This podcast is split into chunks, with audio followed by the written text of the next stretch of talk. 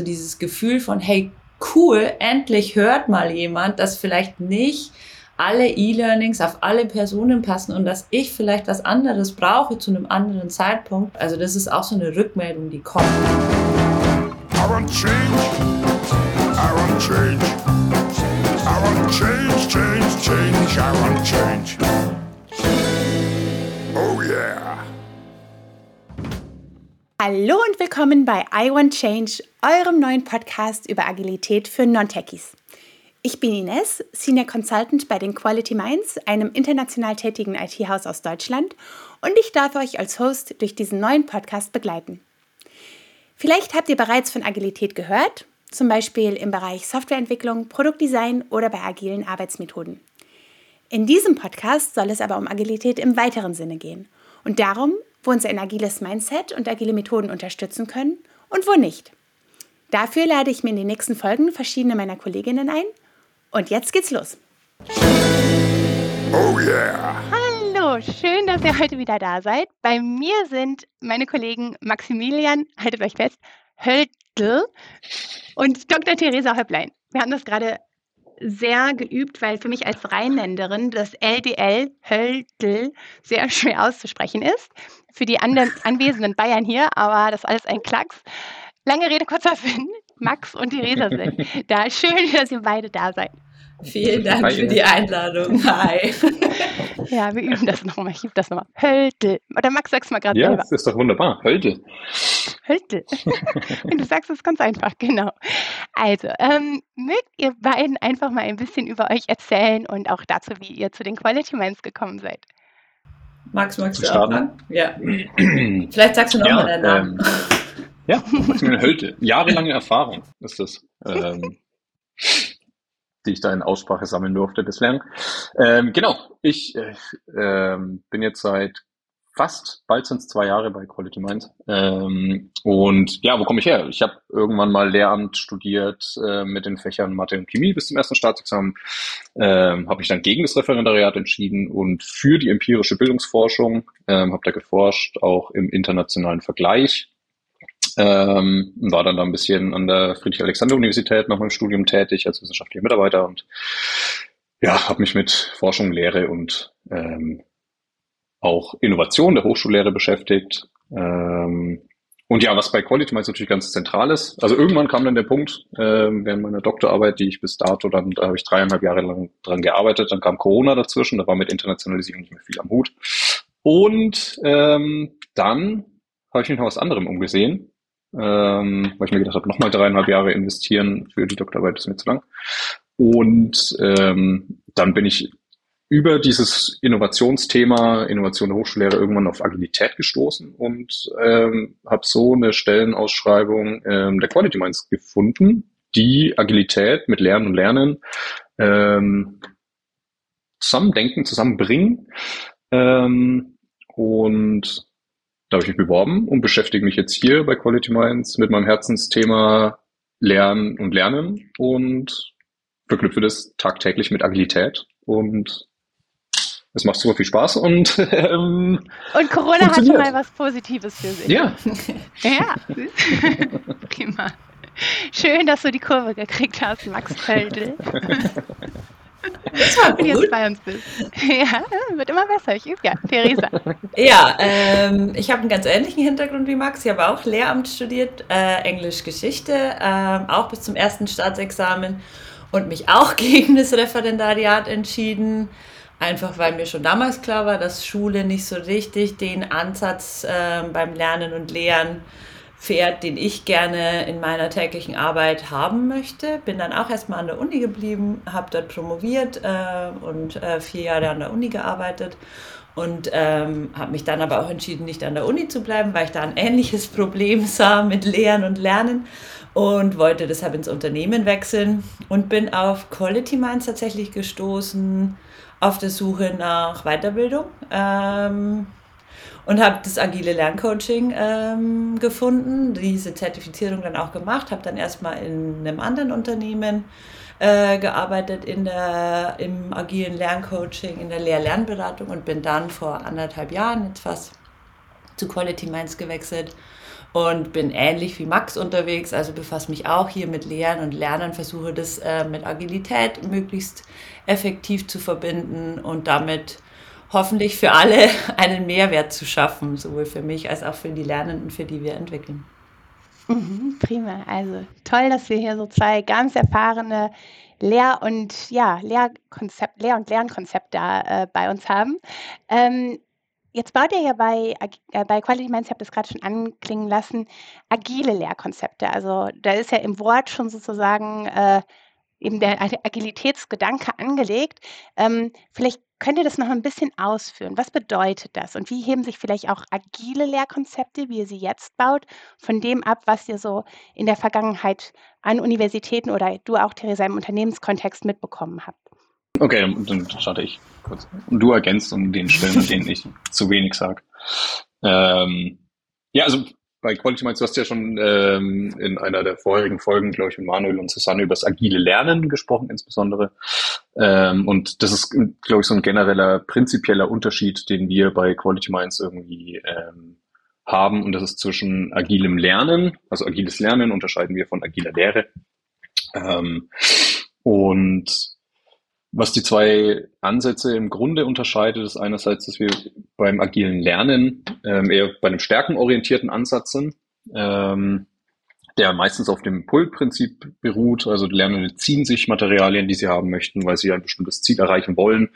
Ähm, und bei agiler Lehre sehen wir sozusagen als notwendige Ergänzung zu diesem agilen Lernansatz, ähm, weil es natürlich im Unternehmen immer wieder ähm, Themen oder Bereiche gibt, ähm, die beispielsweise die Geschäftsführung vorantreiben will, ähm, weil man da beispielsweise dann auch Defizite erkennt. Ähm, also agile Lehre ist eher ein defizitorientierter Ansatz, ähm, der dann meistens auch dem sogenannten Push-Prinzip ähm, oder mit dem Push-Prinzip könnte man diesen Ansatz relativ gut beschreiben. Ähm, also man hat Inhalte, Methoden, die an die Lernenden herangetragen werden. Ähm, und genau in dem Bereich sind Theresa und ich irgendwie unterwegs und wir versuchen da Unternehmen zu unterstützen, ähm, solche Lehrszenarien ähm, zu entwickeln, auf die Beine zu stellen. Ähm, und wir sind halt davon überzeugt, dass genau dieses, was wir klassisch von der Lehre kennen, ähm, halt durch diesen Agilitätsaspekt ähm, ergänzt wird. Und zwar dahingehend, dass wir sagen, wir verbinden eigentlich dieses Was, also Inhalte und dieses reine Inhaltliche, ähm, immer auch gleichzeitig mit einem Wie und ähm, versuchen eigentlich im Endeffekt immer vom Menschen auszudenken.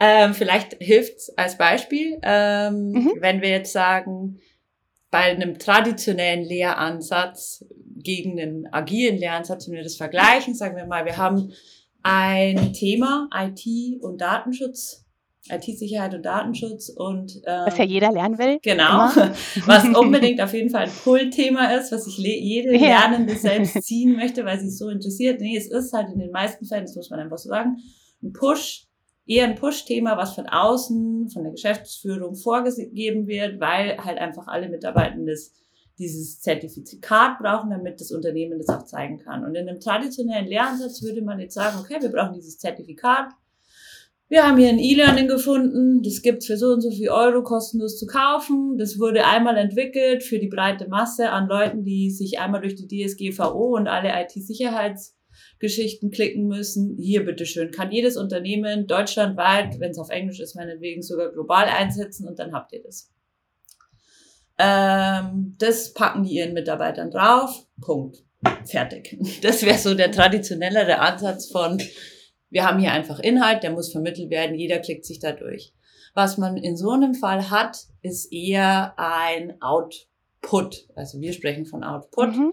Das heißt, mhm. am Ende hat jede Mitarbeitende und jeder Mitarbeitende in diesem Unternehmen dieses Zertifikat, weil sie sich durch diesen E-Learning-Kurs geklickt haben. Aber können Sie am Ende wirklich oder arbeiten Sie am Ende DSGVO-konform? Können Sie am Ende zum Beispiel wirklich eine Phishing-E-Mail erkennen? Das weiß kein Mensch. Manche können es vielleicht, mhm, weil die mhm. Inhalte und das Format so gepasst haben und andere haben sich einfach durchgeklickt. Und bei uns wäre der Ansatz, dass wir sagen, es geht nicht nur um dieses Was, also DSGVO, IT-Sicherheit, sondern es geht auch um das Wie. Also ich möchte, dass meine Mitarbeitenden datenschutzkonform arbeiten und dass sie sich mit IT-Sicherheit auskennen, dass sie zum Beispiel Phishing-E-Mails erkennen. Das heißt, wir würden versuchen, gemeinsam mit den Stakeholderinnen, also im besten Fall den Personen, die das am Ende lernen müssen, verschiedenen Lernenden aus dem Unternehmen, erarbeiten, wie für sie eine Fortbildung in diesem Bereich aussehen würde. Also wie das für jeden Einzelnen von Ihnen möglichst effizient und effektiv wäre. Und wir versuchen dann, in unserem Team an Lehrkonzepten möglichst kleine Lehreinheiten zu erstellen, die diese Themen aus den Sitzungen mit den Stakeholdern dann aufgreifen, die funktionieren, die die dann ausprobieren können. Auf diese kleinen Lehreinheiten geben die uns Feedback, was hat gut funktioniert, was hat nicht so gut funktioniert, wo müssen wir anpassen. Wir passen die an, entwickeln mit diesem Feedback weiter und nähern uns so Stück für Stück gemeinsam mit den Personen, die wirklich die Inhalte brauchen und nutzen sollen, einem Lehr Lehrkonzept, was für die Leute, die damit lernen sollen, möglichst stimmig ist. Das wäre so das mhm. Beispiel, was mir jetzt einfällt, um das zu differenzieren, wie wir es anders angehen. Anstatt eben, wie gesagt, einfach einen E-Learning-Kurs zu entwickeln, so wie der Max und ich uns das vorstellen. Mhm. Und du, Ines, findest es vielleicht ganz blöd und es passt für dich überhaupt nicht und du kannst damit gar nicht mhm. lernen. Das wäre das Traditionellere nochmal kurz und knackig. Mhm. Das heißt, ihr arbeitet wirklich ganz konkret mit den Lernenden schon zusammen in der äh, Konzeptionierung des Kurses sozusagen oder des Programms, oder? Ja, auf jeden Fall. Also das ist auch ein Punkt, würde ich sagen, was agile Lehre ausmacht. Das ist menschenzentriert oder in diesem Fall, weil es ja ums Lehren und Lernen geht, ist es lernenzentriert. Also wir versuchen diese Personen in den Mittelpunkt zu stellen. In unserem Beispiel wäre das dann, dass wir nicht nur Output haben, also am Ende haben alle eine Zertifizierung, sondern wir haben hoffentlich auch Outcome, nämlich dass die Mitarbeitenden, die diese Kurse durchlaufen haben, am Ende wirklich diese Inhalte anwenden können. Also zum Beispiel Phishing-Mails als solche erkennen können, egal wie gut sie äh, getan sind.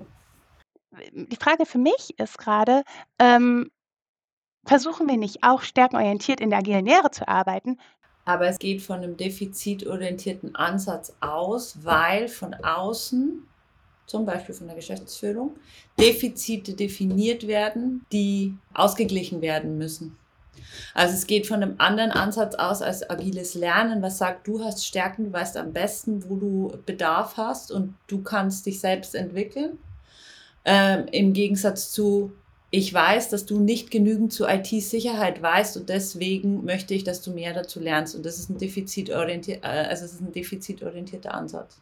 Okay, super. Max, kannst du vielleicht nochmal, Max oder Theresa, kann einer von euch nochmal ganz kurz, ganz kurz und knapp, äh, dann, sodass wir uns das wirklich merken können, ähm, aufzählen, was die Unterschiede sind. Agile Lehrkonzepte versus traditionelle.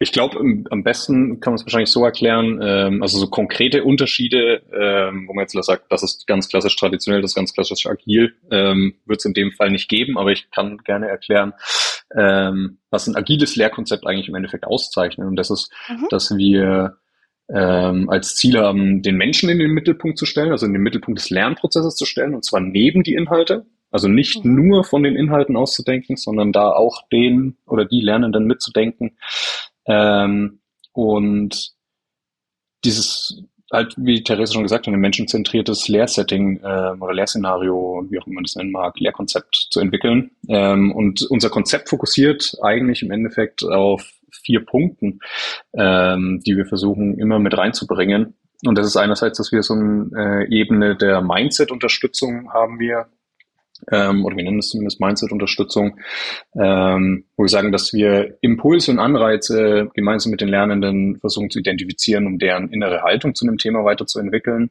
Ähm, also geht es auch ganz stark um die Warum-Frage, Wozu-Frage und so weiter und so mhm, fort. Mhm, ähm, mhm. dann natürlich, wie gesagt, die Individualität der Lernenden ähm, zu versuchen, in den Mittelpunkt zu stellen und das wirklich auf die gleiche Ebene zu setzen wie individuelle und bedarfsgerechte Inhalte. Ähm, dass man sagt, es gibt ein vielfältiges Angebot in so einem Lehrsetting von ganz unterschiedlich kuratierten Lernmaterialien oder Lernformaten, ähm, aus dem dann wirklich auch Lernende im besten Fall individuell wählen können.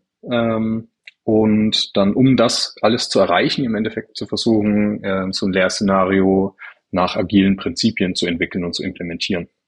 Also mhm. Kunden und Lernende von Beginn an in die Entwicklung ähm, integrieren ähm, und so auch kontinuierlich verbessern, weiterentwickeln ähm, und das bestmögliche Ergebnis ähm, zu erhalten.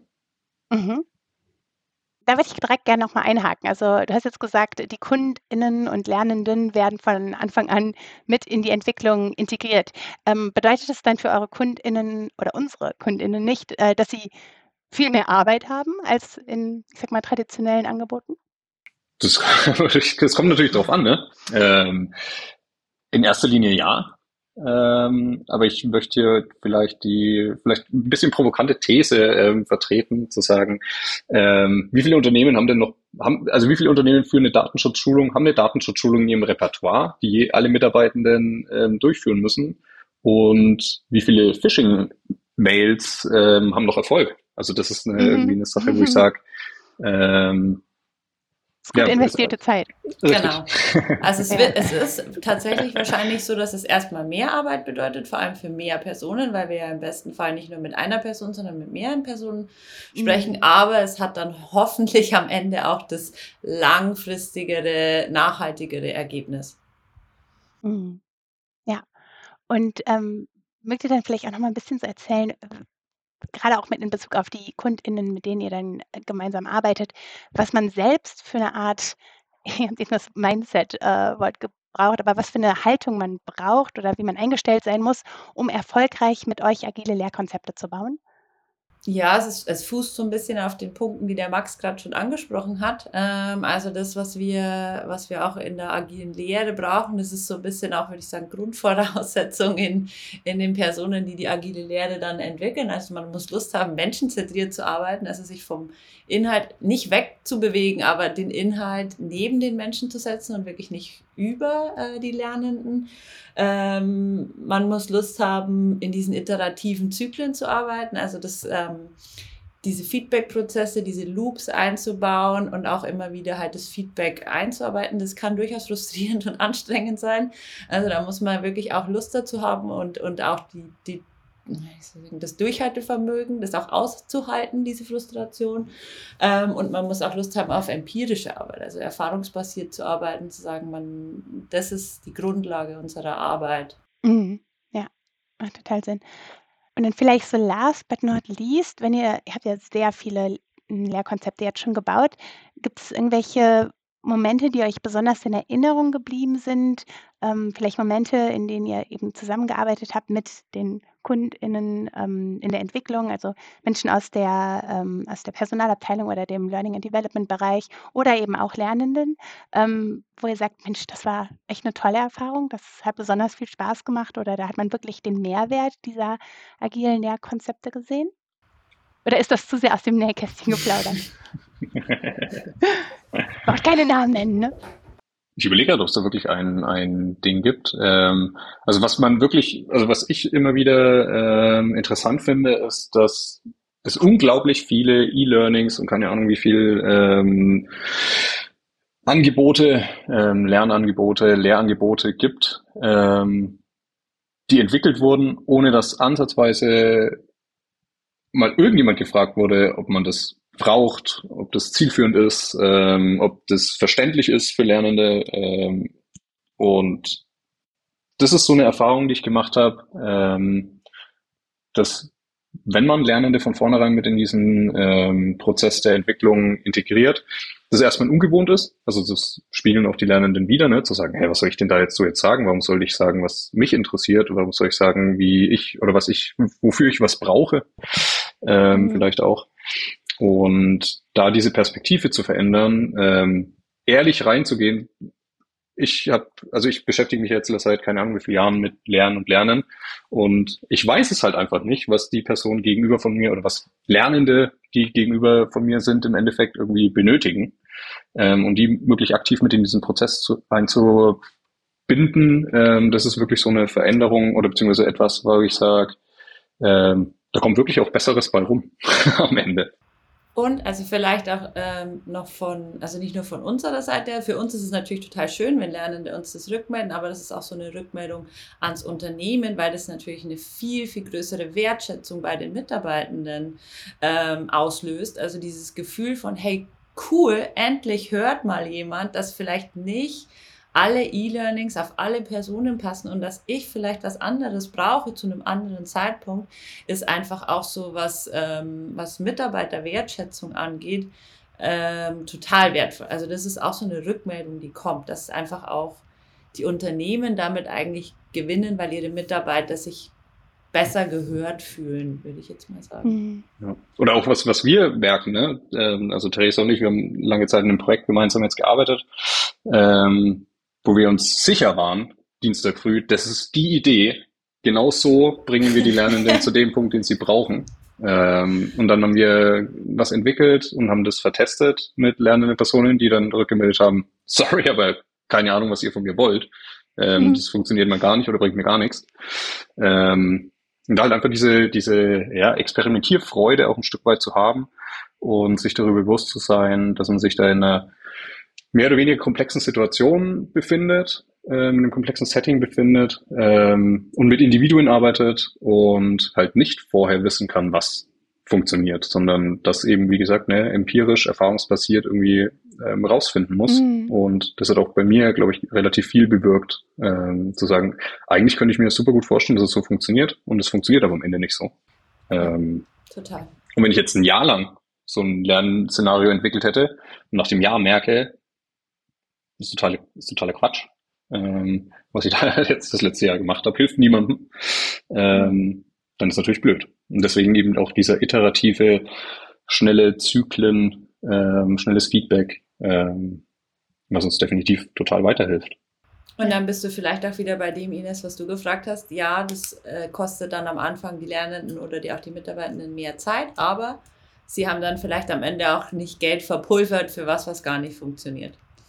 Mhm. Ja, ja, schön. Ja, nee, macht total, total Sinn. Und ähm, ja, ich danke euch jetzt erstmal für eure ganzen Insights und freue mich natürlich schon irgendwie auf die ganzen Programme, die, die ich dann sehen darf, die wir alle sehen dürfen, die ihr weiter baut. Ähm, genau, äh, abschließend wollte ich euch natürlich noch fragen, äh, wenn es jetzt ein Programm sozusagen in eurem, in eurer eigenen Vita, in eurem eigenen Lern, Lernen, in eurer Lernhistorie gegeben hätte, dass ihr gerne mal angehen wolltet selbst, jetzt, dass ihr gerne agil gestalten wolltet. Ähm, Gibt es da irgendwas? Gibt es irgendwas, Rück was ihr mal gelernt habt? Ihr gedacht habt, Mensch, mhm, genau, rückblicken. Ihr habt ja viel gelernt, ne? Seid ja Dauerlerner sozusagen. Also jetzt, äh, wir, wir kommen ja beide ähm, aus dem Lehramtsstudium und haben uns beide aus äh, gutem Grund nicht für die Schule entschieden. Und ich denke mir schon in vielen Ansätzen, Mensch, es wäre toller, wenn das auch in, in der Lehrerausbildung schon ähm, mit fokussiert werden würde und auch an Schulen umgesetzt werden würde, weil nicht nur Unternehmen davon profitieren können, sondern auch äh, die Kinder, die in der Schule lernen müssen, ja wieder, also du ja wieder beim, beim Push. Ähm, äh, da würde ich es mir sehr wünschen. Ich glaube, dass da wenn es von Anfang an in der Lehrerausbildung so mit durchdacht werden würde, alle gewinnen würden. Dem stimme ich einfach nur zu, Theresa, an der Stelle. So, so wie bei immer. so vielen, so wie bei so vielen Dingen stimme ich dir einfach nur zu, Theresa. Deswegen arbeiten wir so gut zusammen. Ja, definitiv. Ich dachte, da kommt jetzt noch ein ganz gründiger Zusatz, aber die Frau Dr. Häuplein hat das alles schon abgehört. Ja, ich meine, ich meine, das Gleiche kann man ja auch auf die, auf die Hochschullehre im Endeffekt ne, beziehen. Ja. Mhm. Gerade irgendwie in, in, im, also was ich jetzt so aus meiner Erfahrung sagen kann, im Masterstudium ähm, hatte ich mal ähm, so, eine, so ein Service-Learning-Konzept ähm, für ein Seminar erprobt. Und das ist schon interessant, ne, wenn man irgendwie versucht, am Anfang man nicht, sich nicht einen 14-wöchigen Lehrplan irgendwie vorneweg überlegt, sondern den nach und nach gemeinsam mit den Studierenden ähm, sich überlegt, was für Themen könnten jetzt in einem bestimmten Bereich, in dem er schon gewisses Vorwissen da ist. Also ich meine, mhm. Masterstudierende, die sich für ein bestimmtes Vertiefungsmodul entscheiden, äh, machen das ja aus einem bestimmten Grund, wo wir wieder bei diesem stärkenorientierten Ding wären. Ähm, und da gemeinsam mit den Lernenden irgendwie was zu machen. Und das ist, glaube ich, schon. Prima. Äh, sehr, sehr spannend. Ähm, da fällt mir jetzt gerade noch was ein, ähm, was ich jetzt mitbekommen habe.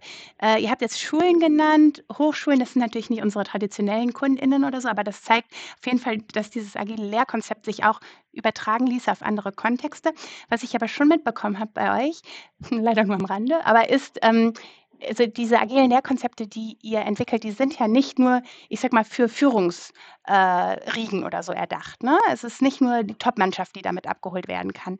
Ähm, habt ihr da vielleicht noch einen kurzen Einblick? Ähm, gibt es irgendwelche sozusagen Parameter oder Aspekte mh, hm, auf Unternehmensseite, wenn es zu den Lernenden kommt, die es zu beachten gibt? Oder ist wirklich agile Lehre ein Konzept, das across the board, also ich sag mal von den Führungskräften bis zu den Blue-Collar-Workers. Ich weiß nicht, ob man das in Deutschland so, auf Deutsch so sagt, aber äh, funktioniert. Ja, es funktioniert. Es funktioniert auch auf allen Ebenen. Äh, wir haben uns das nicht ausgedacht. Wir haben das nicht nur irgendwo gelesen, äh, sondern wir haben es tatsächlich ausprobiert in verschiedenen Projekten auf verschiedenen Ebenen. Es funktioniert. Dem kann ich wieder mal nur zustimmen, liebe Theresa. Man merkt, dass ihr beiden viel miteinander arbeitet. Gute Stimmung bei euch. Natürlich super, dass das äh, alles erfahrungs bedingt sozusagen ist, aber trotzdem natürlich jetzt die äh, Frage an ja auch den ehemaligen Wissenschaftler Max Höltl. ähm, wenn man äh, das jetzt nicht nur glauben möchte, sondern wenn man etwas mehr davon erfahren, dazu erfahren möchte, wie das alles funktioniert und äh, dass es da eben Erfolge zu gibt, kann man das irgendwo lesen bei euch oder hören oder mehr ja. zu erfahren? Also ich sage mal so, wir sind Vielleicht sind wir schon ein bisschen über die Kinderschuhe hinaus, ähm, aber agile Lehre ist jetzt ein Themenbereich, dem wir uns seit, weiß nicht, zwei, zwei Jahren wirklich intensiver, ähm, mit dem wir uns intensiver auseinandersetzen, ähm, ganz viele Erfahrungen machen, selbst ganz viel lernen, stetig ähm, in unterschiedlichen Projekten. Ähm, Theresa und ich schreiben immer wieder mal Blogbeiträge, die ist auch bei uns auf der Webseite, ähm, ich glaube News und ähm, Blog müsste der, der Unterbereich heißen bei uns auf der Webseite. Ähm, da kann man ein bisschen was nachlesen. Wir haben auch so einen Bereich agile Lehre, wo wir alles versucht haben, nochmal auf den Punkt zu bringen. Ähm, ist halt immer, würde ich jetzt sagen, ne, der aktuelle Stand der Arbeit. So könnte man es, glaube ich, am besten, besten ähm, beschreiben. Ähm, und wir sind da laufend eigentlich dran, neue Sachen rauszubringen. Wie jetzt den Podcast, das ist, glaube ich, einer, auch der, einer der ersten Podcasts, die wirklich auch agile Lehre mal als Thema haben, mhm, genau, ähm, ja. wo wir die Möglichkeit haben, damit auch nach außen zu treten. Und ja, einfach beim Blog vorbeischauen, ähm, auf unserer Webseite vorbeischauen oder auch direkt in Kontakt treten über LinkedIn, was weiß ich, was es alles für Möglichkeiten Maximilian gibt. Maximilian Pöltl und Dr. Genau. Theresa Häuslein, genau. Prima, super. Ich glaube, diese Namen kriegt man jetzt auch nicht mehr aus dem Kopf. Äh, wenn nicht, sind sie natürlich auch in den, in die, in den Show Notes verlinkt. Ähm, euch beiden aber jetzt, wie gesagt, nochmal erst ganz herzlichen Dank und ähm, bis ganz bald. Danke, bis gleich, Ines. Ciao. Ciao. Oh yeah.